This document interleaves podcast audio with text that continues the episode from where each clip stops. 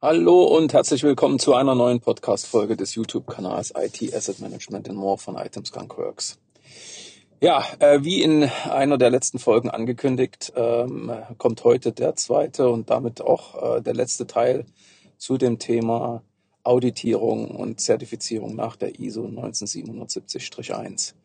Ah, ich kann mit äh, durchaus äh, ja, ähm, Freude verkünden, ähm, dass äh, der Kunde, bei dem wir das jetzt ähm, ja, mit begleiten und unterstützen durften, das Audit jetzt abgeschlossen hat ähm, und äh, letztendlich auch im Rahmen dieser Auditierung ähm, ja keine, wie heißt es im, im, im echten Sprech dann, Non-Conformities, also Abweichungen festgestellt wurden. Es gab auch keine sogenannten Areas of Concern und ähm, nur zwei Observations, also Feststellungen, die aber jetzt äh, mehr so auf, ich sage jetzt mal so, da müsste man mal hinschauen, äh, hindeuten, aber jetzt nicht auf wirklich Handlungsbedarfe. Ne?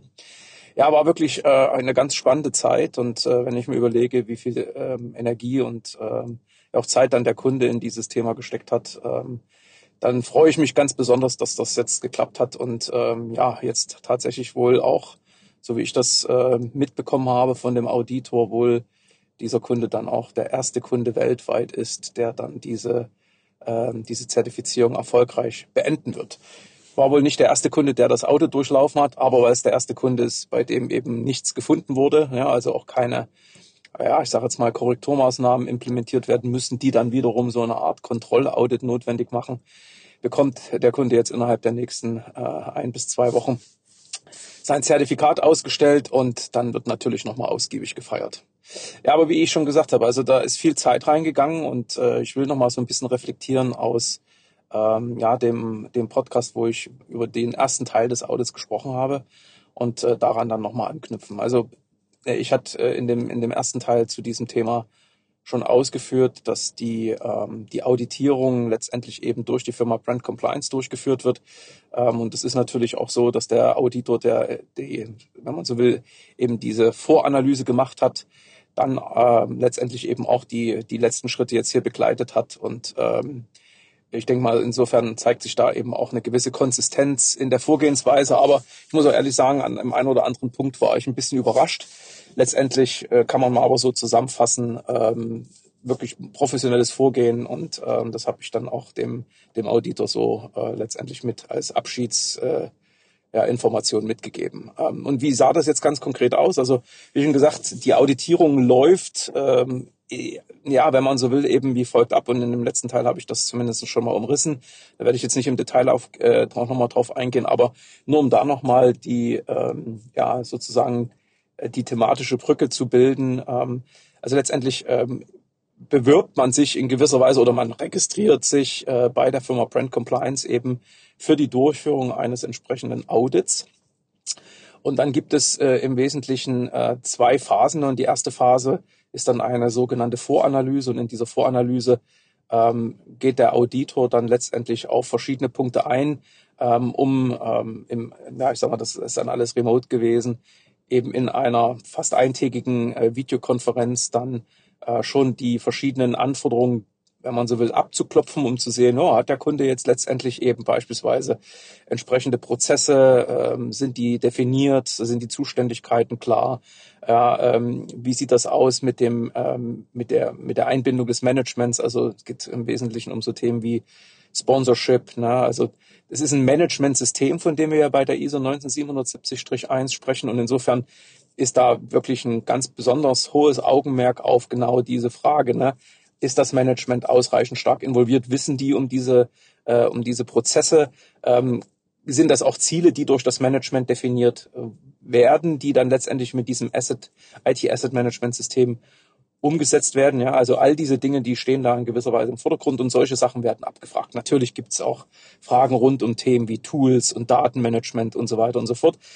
Aber alles in allem muss man wirklich sagen, geht es eben ähm, um dieses, äh, sag mal, um dieses grundsätzliche Konzept dieses Plan, Do, Check, Act. Ja, also, und das ist ja auch in dieser Norm am Ende in den verschiedenen Kapiteln wiedergegeben. Also, fängt ja an mit so Sachen wie Scope-Definition, also warum, für welchen Teil der Organisation gilt dann das Managementsystem? Was wurden dort für Anforderungen auch von Stakeholdern bewertet? Was ist da alles mit in die, äh, in die Überlegung eingegangen, eben ein solches Asset Management System zu etablieren?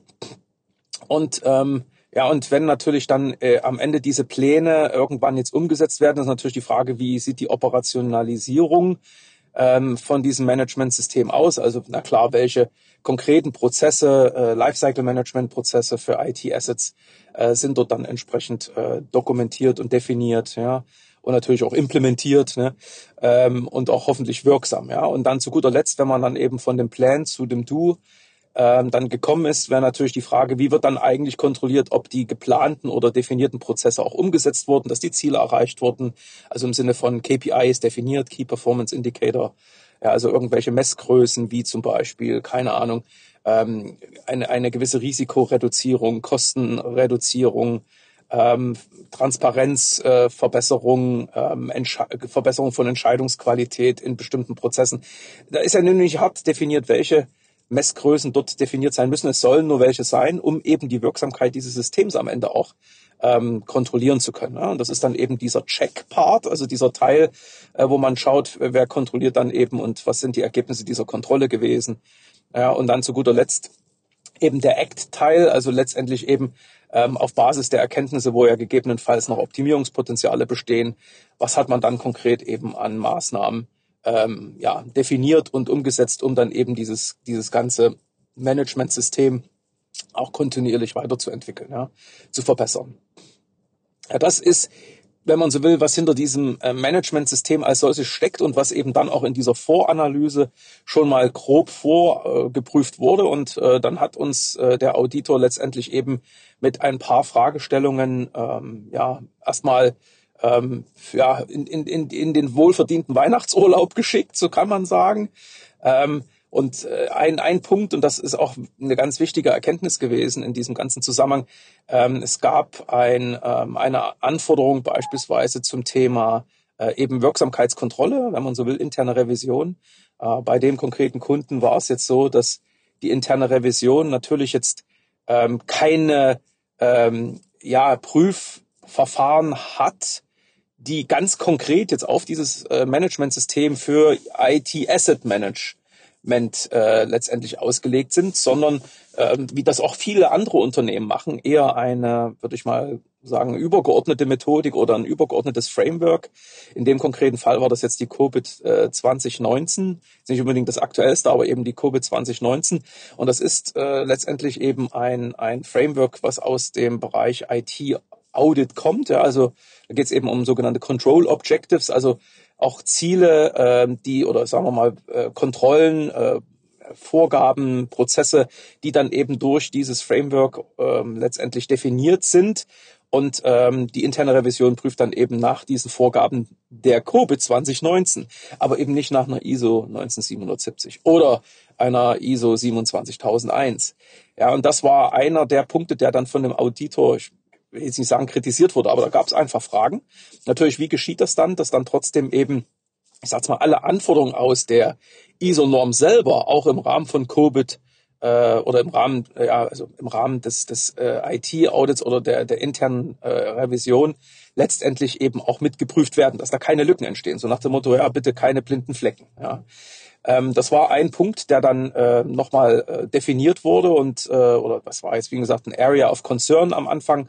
Und äh, letztendlich äh, war dann unsere Idee und da gibt's jetzt zum Glück auch in der ISO-Familie eine Norm, die 19770-8, die letztendlich auch den Prozess beschreibt, wie dann solche ähm, Frameworks wie COBIT, äh, mit der ISO 19770-1 gemappt werden können.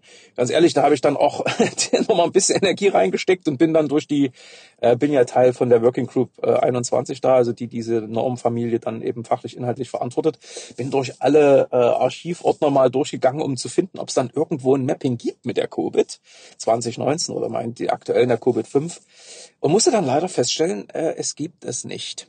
Äh, was spannend war, ähm, in der ganzen Recherche bin ich dann auf einen Artikel gestoßen von der APMG. Das ist eigentlich so eine Art ja, ich will mal sagen, so ein Schulungsdienstleister, der eben auch dann personenbezogene Zertifizierungen in dem Zusammenhang anbietet.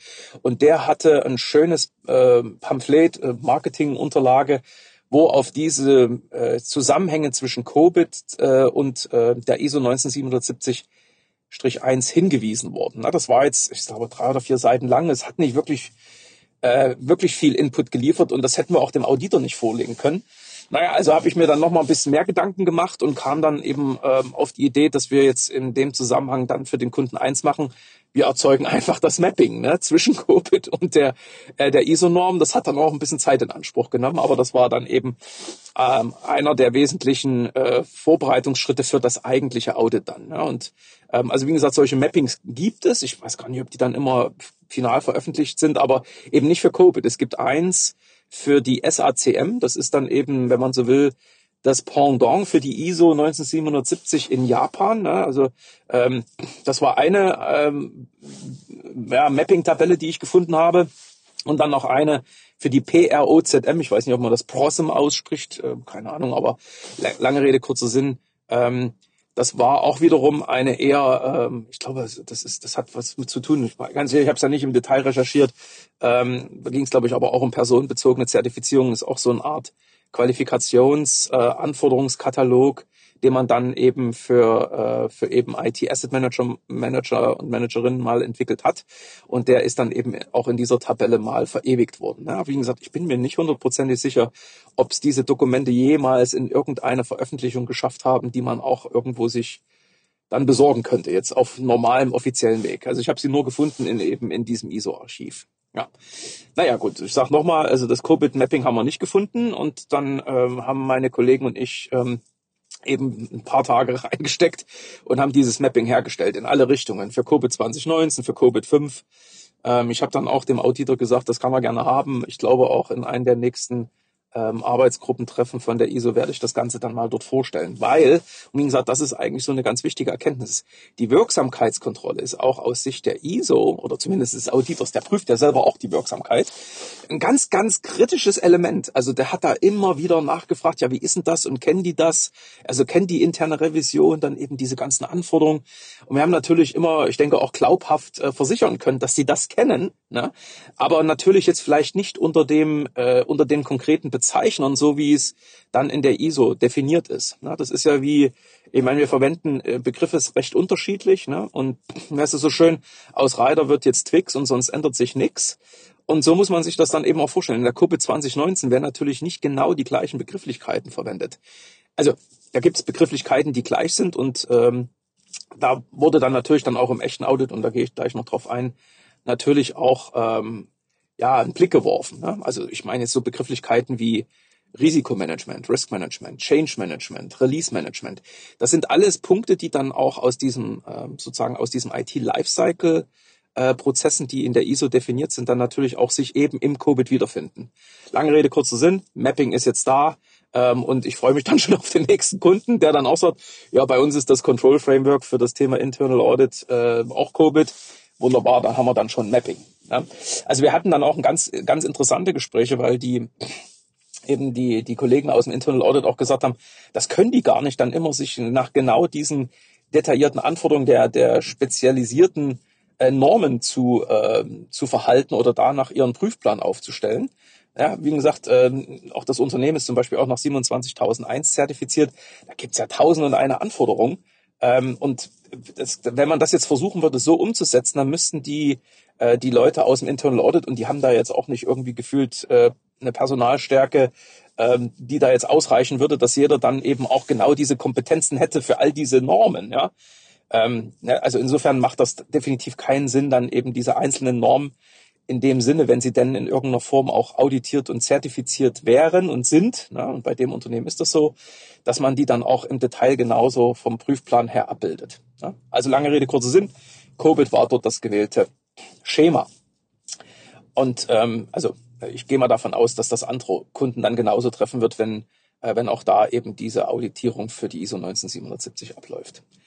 Ein weiterer Aspekt, äh, der dann aufgemacht wurde, war dann eben ein, ähm, ja, ein Dokument, was äh, letztendlich auch nochmal aufzeigen sollte, was wir dann auch erstellt haben, ähm, was letztendlich eben die Anwendbarkeit äh, der verschiedenen ähm, ja, Prozesse in der Norm letztendlich dokumentiert. Und ähm, das haben wir dann auch noch äh, letztendlich ähm, erstellt. Also man muss jetzt sich mal vorstellen, ne? also auch das war alles noch Vorbereitung auf dann eben das eigentliche Audit und das ist dann, ähm, ja, ich sage jetzt mal über die Feiertage passiert und dann eben in den ersten ähm, ein, zwei Januarwochen. Und da muss ich wirklich nochmal sagen, Kudos an den Kunden, also Hut ab. Da ist wirklich viel Arbeit nochmal reingegangen, äh, weil wir mussten ja eins machen. Also es gibt diese ganzen Prozesse aus der Norm und die mussten wir jetzt alle mappen. Also mappen im Sinne von, da gibt's eben für jeden Prozess, der dann in der ISO-Norm definiert ist, ja, also Lifecycle-Prozesse oder diese Parallel- und Support-Prozesse, ähm, ja, ähm, was weiß ich auch, also so Themen wie Financial Management und weiß der Geier was. Also da gibt's natürlich ganz viele äh, Prozesse, kann man sich im Annex 1 dann alles auch innerhalb der Norm nochmal im Detail anschauen. Ähm, musste letztendlich eben ein Mapping erfolgen, weil auch da ist ja nachvollziehbar. Man geht ja nicht hin und die Norm und, und schaut da auf die Norm und sagt, ja, in der Norm heißt der Begriff jetzt so, also nennen wir unsere Prozesse so. Ne? Jedes Unternehmen hat eine eigene Sprachwelt und dann kommt ja noch zum Tragen äh, Norm in Englisch, Unternehmen Deutsch. Ne? Mit anderen Worten, also was wir gemacht haben, ist letztendlich eben ähm, diese verschiedenen Prozesse aus der Norm aufzuführen, wenn man so will, eine Art Übersetzungstabelle. Ne? Und das dann eben, und das hat der Kunde gemacht, dass dann eben die, ähm, die Prozesse äh, mit den Prozessen zu mappen, die man dann selber definiert hat. Also dann gab es dann eben auch eine Auflistung aller entsprechenden Richtlinien oder Policies, ja. Ähm, und ähm, daneben dann nochmal die definierten KPIs, die äh, damit verbundenen Kontrollen, die definierten Rollen. Also wir haben dann eben eine wirklich große Tabelle am Ende gehabt, äh, wo diese ganzen Dinge entsprechend zusammengeschrieben waren, so dass man wirklich sagen konnte, ähm, Prüfer, du willst jetzt gerne zu diesem Prozess wissen, wie das hier läuft. Ne? Das ist der Prozessowner, das sind die definierten Prozesse. Hier haben wir das letzte Mal eine Prüfung gemacht, das waren die damit einhergehenden Findings, das sind die definierten KPIs, ähm, das sind die bisher erreichten Ergebnisse. Daraus ergeben sich folgende Reports, die werden so und so ans Management berichtet. Er merkt schon, wenn ich das jetzt alles so ausführe. Also das war halt keine kleine Tabelle, ne? Oder das, am Ende war es halt ein längeres Dokument, fast wie so immer so pro Prozess so eine Art Prozesssteckbrief dabei rausgekommen ist. Das kann man sicherlich alles immer noch mal ein bisschen besser machen, um die ähm, auch so Sachen aufzuschreiben, sowas wie eingehende Daten, also oder benötigte Daten und dabei erzeugte Daten oder Berichte, ne? Also solche Dinge, um eben wirklich noch mal das im Detail aufzuzeigen. Also ich glaube, da muss man jetzt nicht immer irgendwie so ein so einen riesen Flowchart haben. Ich glaube, das war auch gar nicht die Erwartungshaltung des Prüfers, sondern es musste halt in sich konsistent sein, ja, und, und, und auch äh, eben durchgängig sein und keine Lücken beinhalten. Und ähm, da hängt natürlich wiederum alles auch an der Scope-Definition. Deswegen war das auch ein ganz wichtiges Dokument. Also nochmal zu sagen, ja, für welche Asset-Klassen und in welchen Organisationsbereichen und für welche Prozesse ist jetzt letztendlich eben dieses Management-System definiert wurden, aber also auch überhaupt nicht die Erwartungshaltung des Prüfers gewesen, dass das gleich für alles gilt, ja, für alle äh, Legaleinheiten, für alle Assetklassen. Ich sage ganz ehrlich, wir haben dann eben auch, ähm, das war noch in Vorbereitung auf das, wenn man so auf die Voranalyse, sind wir durch diese durch diese eine äh, wunderschöne Mengenlehre gegangen, die auch in dieser ISO-Norm in dem Annex mit enthalten ist. Und dann haben wir überlegt, was ist denn jetzt, was gucken wir jetzt? Machen wir Digital Assets? Ja, aber zum Beispiel keine Schriftarten. Okay, lass mal raus, ja. Oder äh, selbstentwickelte Software. Machen wir zwar, aber lass mal raus, ja, oder im Bereich Hardware Assets, ja, da machen wir nur die und die Asset-Typen und keine anderen, ne? Also das muss man sich halt wirklich überlegen, weil sonst, äh, wenn man das sich nicht klar überlegt hat, würde ich auch als Prüfer sagen, ja, wie wollt ihr denn überhaupt dann wissen, ob das System funktioniert? Also ihr, ne, da, da ist noch wirklich viel Arbeit reingegangen, um ähm, dann letztendlich eben in die zweite Phase einzusteigen des Projektes. Und diese zweite Phase waren dann ganz konkret eben ähm, ja zwei, äh, äh, zwei Termine, so muss man sagen. Also es gab dann eben ähm, das echte Audit, ja, und dieses echte Audit äh, zerfiel dann nochmal in zwei Teile. Es gab also eine Art Prä-Audit. Ich habe dann schon gedacht, ja, mein Gott, ne, Déjà-vu. Ähm, tatsächlich äh, gab es dann eben wieder eine Remote-Sitzung, äh, auch äh, wieder über den ganzen Tag, wo fast nochmal die gleichen Dinge abgefragt wurden wie in der Voranalyse. Ja?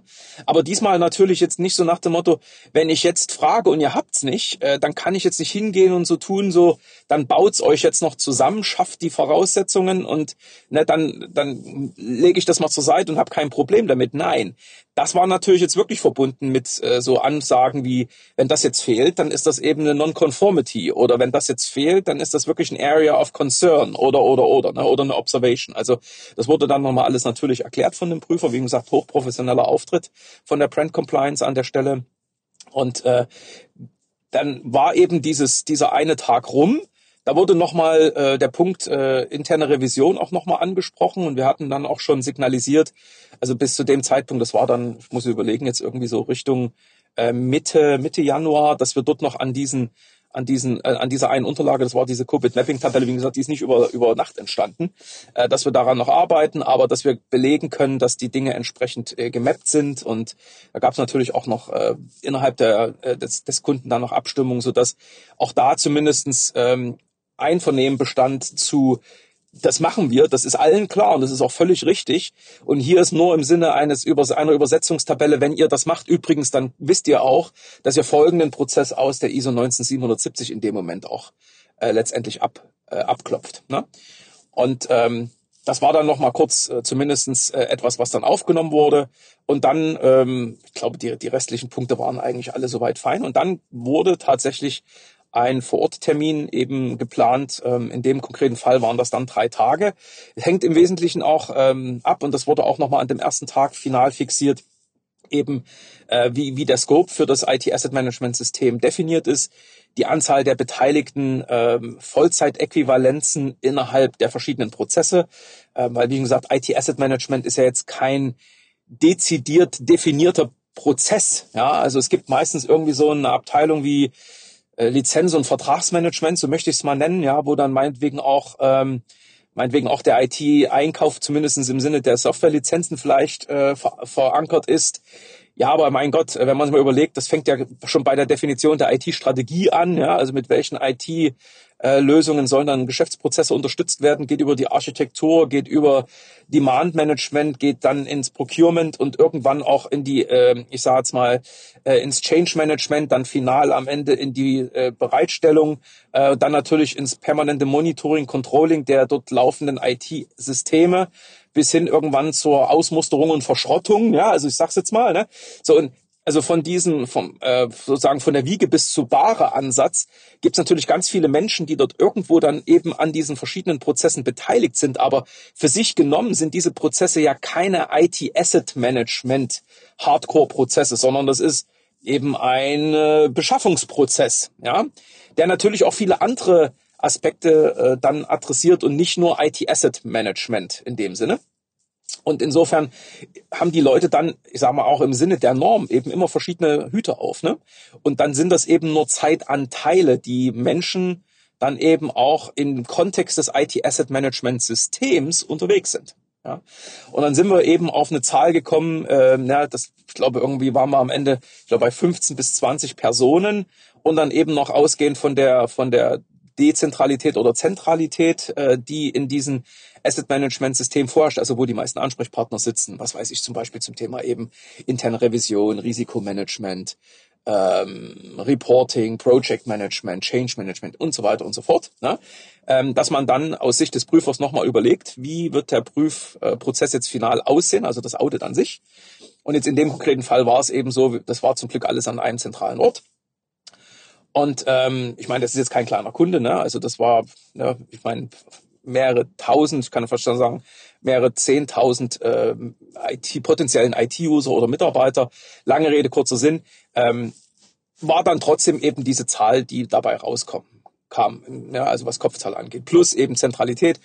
Ja, und da hat der Prüfer dann gesagt, auch mit dem Wissen aus dem Prä-Audit und der Voranalyse äh, würde er jetzt eben vermuten, wir brauchen drei bis vier Tage und hat dann eben diese Termine mit dem Kunden und uns geplant und ähm, dann gab es jetzt eben diese Woche, muss ich wirklich sagen, gab es dann eben diese drei Tage, Montag bis Mittwoch, ähm, wurde dann letztendlich eben vor Ort diese Prüfung durchgeführt. Erst hieß es noch bis Donnerstag, aber ähm, am Mittwoch 17 Uhr fand dann das Abschlussgespräch statt. Die drei Tage selber waren dann eben, wenn man so will, wirklich so Deep Dives eben in die einzelnen Punkte, die dann auch schon im Pre-Audit besprochen wurden. Also man ist durch die einzelnen Prozesse gegangen, hat dann aber tatsächlich mit den Verantwortlichen persönlich eben nochmal gesprochen. Die wurden in gewisser Weise wie in so eine Sprechstunde hineinzitiert und dann hat man eben äh, die verschiedenen Themen dort diskutiert und dann eben natürlich nochmal darum gebeten, das im Detail zu zeigen, Berichte zu zeigen, äh, Prozessbeschreibungen zu zeigen, Systeme zu zeigen und davon hat sich dann eben der Prüfer dann hier und da auch Notizen gemacht und eben im Einzelfall auch ein paar Beispiele als Nachweis mitgenommen. Jetzt nichts Kritisches im Sinne von Datenschutz etc. Abgesehen davon war natürlich am Ende auch da ein entsprechendes NDA vorhanden. Ja? Oder ist es immer noch. Ja? Und äh, dann waren die drei Tage um. Ja, und äh, die waren wirklich gut angefüllt. Also immer mal wieder gab es zwischendrin, so kann man dann sagen, eine kurze Pause, wo der Prüfer nochmal seine Notizen sortiert hat, sich noch zusätzliche Fragen überlegt hat. Ähm, und ja, dann äh, waren wir dann, wie gesagt, an dem dritten Tag äh, durch. Und äh, das, das, äh, das Abschlussgespräch, äh, was dann stattfand, ähm, hat dann eben aufgezeigt, es gab eben nochmal zwei, es so schön, ähm, Observations, also äh, ich meine nochmal, die interne Revision, die prüft natürlich auch jetzt nicht aller, aller, äh, also aller zwölf Monate die Prozesse, ne, sondern eben nur einer gewissen Regelmäßigkeit, durchaus regelmäßig, aber eben aufgrund auch der Organisationsgröße und äh, der, der, der Prüfpläne dort im Bereich der internen Revision waren da eben zeitliche Abstände, die der, die der Prüfer zumindestens als ähm, ja als als äh, Hinweis jetzt mal aufgenommen hat, dass man sich vielleicht ja auch überlegen könnte, wie man die Wirksamkeit der der Prozesse auch sonst noch kontrollieren kann. Ich muss sagen, das Unternehmen hat das wirklich perfekt im Griff. Das muss man denen einfach einfach mal wirklich ähm, äh, dann auch ähm, ja, wie soll man sagen, ähm, in dem Sinne auch bestätigen. Ja, also das, das, das wurde auch vom Prüfer bestätigt. Also obwohl da jetzt vielleicht Prüfzyklen waren, die aus seiner Sicht äh, etwas länger äh, äh, ja, wären als üblich, war das ganz klare Testat, äh, ihr habt das hier im Griff, ne? ihr habt das völlig unter Kontrolle. Ja, und ich meine, da kann man jetzt immer noch mal überlegen, ob man dann sagt, wir machen ja sowieso, und das ist auch so äh, bei dem Unternehmen meinetwegen aller aller x Monate oder meinetwegen Jahre dann auch nochmal so was Zusätzliches wie eine Art Reifegradanalyse, die dann eben auch nochmal so ein paar Aspekte ähm, aus den aus diesem ähm, Management-System dann nochmal im Einzelnen prüft und das vielleicht auch nochmal in den Benchmark stellt und so weiter und so fort. Ne? Aber das war, glaube ich, somit so das einzig äh, Spannende äh, im Sinne von Observation. Ne? Und ja, wir haben es jetzt geschafft. Und wie schon gesagt, ich hoffe, dass wir dann dem Kunden bald auch zum Empfang des Zertifikats gratulieren können. Ne? Wenn das soweit ist, dann äh, werden wir sicherlich äh, auch dann irgendwo sicherlich diese Informationen in irgendeiner Pressemeldung wiederfinden und äh, da freue ich mich natürlich. Also nochmal an der Stelle, der Kunde, um den es geht, der weiß das auch, ähm, der hört vielleicht auch hier sich diesen Podcast an. Auch mal an der Stelle nochmal halt meinen, meinen absoluten Glückwunsch äh, für das bestandene Audit und dann eben für die jetzt zeitnah äh, erwartete Zertifizierung. Ja, könnte ich jetzt sagen, jetzt Schluss, äh, jetzt bin ich ja durch. Also kurz noch zur Erklärung. Zertifizierung und Auditierung sind zwei Prozesse. Übrigens wird auch das Zertifikat von der Brand Compliance ausgestellt. Das ist also in dem Zusammenhang auch noch kein akkreditierter Standard. Da wäre die Differenzierung im Sinne von wer auditiert und wer zertifiziert nochmal eine andere. Ähm, hier ist es aber in dem Fall trotzdem so, dass natürlich nochmal die korrekte Vorgehensweise des Auditors im Audit durch einen weiteren äh, äh, Organisationsteil dann eben der Brand Compliance nochmal geprüft werden muss. Weil hier muss ja sichergestellt sein, dass der jetzt nicht gebiased war, also nicht in irgendeiner Form voreingenommen oder dass hier vielleicht wichtige Prüfschritte, die eben laut Prüfprogramm das ja auch der Prüfer dann durchlaufen muss, vielleicht vergessen wurden. Das geschieht jetzt noch in den nächsten Wochen. Da muss also noch ein Abschlussbericht geschrieben werden, der wird dann nochmal kontrolliert. Und erst wenn da alles in Ordnung ist, und das ist dann der Zertifizierungsprozess, wird ein Zertifikat ausgestellt. Ja, ja, auch was dann noch passiert, ist, dass äh, dann eben ähm, natürlich, wenn das Zertifikat einmal da ist, erstmal alle klatschen und äh, sicherlich dann auch mal ein bisschen feiern. Und dann kann man schon sagen, nach dem Audit ist vor dem Audit, denn ähm, in dieser Norm, und das gilt für alle ISO-Standards, äh, die ja letztendlich auch zertifizierbar sind, äh, dann eben, äh, kommt man dann in einen gewissen ja, nicht einen gewissen, in einen definierten Prüfzyklus. Ja, und dann gibt's dann eben im nächsten Jahr ein sogenanntes Kontrollaudit. Das ist dann reduziert. Ich glaube, so wie ich es jetzt verstanden habe, jetzt in der, in der Größe des Unternehmens oder der, der, äh, des, des definierten Scopes und Anzahl Köpfe nochmal, waren es dann irgendwie so eins bis anderthalb Tage für das Kontrollaudit, wo man sicherlich nochmal auf die eine äh, Observation vielleicht nochmal eingeht oder noch ein paar andere Dinge einfach nochmal abprüft. Und drei Jahre später wäre dann eben wieder ein erneutes Audit, ähm, um dieses Zertifikat, das wird ja immer eben für drei Jahre ausgestellt, dann entsprechend zu verlängern. Ja, und das äh, wird man sicherlich, das war dann auch die Aussage, wohl dann schon äh, recht zeitnah im nächsten, also Ende diesen Jahres ähm, planen, weil wohl auch seitens äh, des äh, der Brand Compliance wohl schon mit sechs Monaten Vorlauf dort auch äh, so ein Kontrollaudit geplant wird. Ja, also ähm, ganz spannend, das jetzt nochmal live äh, mitzuerleben und ähm, dann auch bei einem der ersten Projekte weltweit dabei zu sein, was man jetzt eben auch dann über die Ziellinie äh, bald äh, hoffentlich dann getragen hat. Also ich meine, jetzt ist es, also die Ziellinie ist sichtbar. Wir wissen auch, dass wir ausreichend Schwung haben, da drüber zu kommen. Oder ich rede jetzt für das Unternehmen. Ne? Also insofern, ähm, das, das Zertifikat ist jetzt nur noch eine Frage von Tagen, bis es dann da ist. Jo, ähm, ich hoffe, das war für den einen oder anderen Zuhörer interessant. Ähm, und ähm, ja, ich bin mal ganz gespannt, wie sich dann eben die die nächsten ähm, die nächsten Projekte dann in dem Zusammenhang ähm, angehen lassen. Und ich würde mich natürlich freuen, wenn es Kunden gibt, die Interesse daran haben. Ähm, ich glaube, wir haben jetzt wirklich richtig gute Erfahrungswerte sammeln können. Und dann freue ich mich auf Rückfragen. Und ansonsten, ähm, ich bin dann auch mit meinem Unternehmen auf der SAMS dieses Jahr. Ähm, und sicherlich haben wir auch dann zu dem Thema ähm, recht viel dann zu erzählen. Und dann freue ich mich schon auf die ganzen interessanten Gespräche. Ja, bis dahin verbleibe ich mit den besten Grüßen und bis zur nächsten Sendung. Ähm, ja, ciao.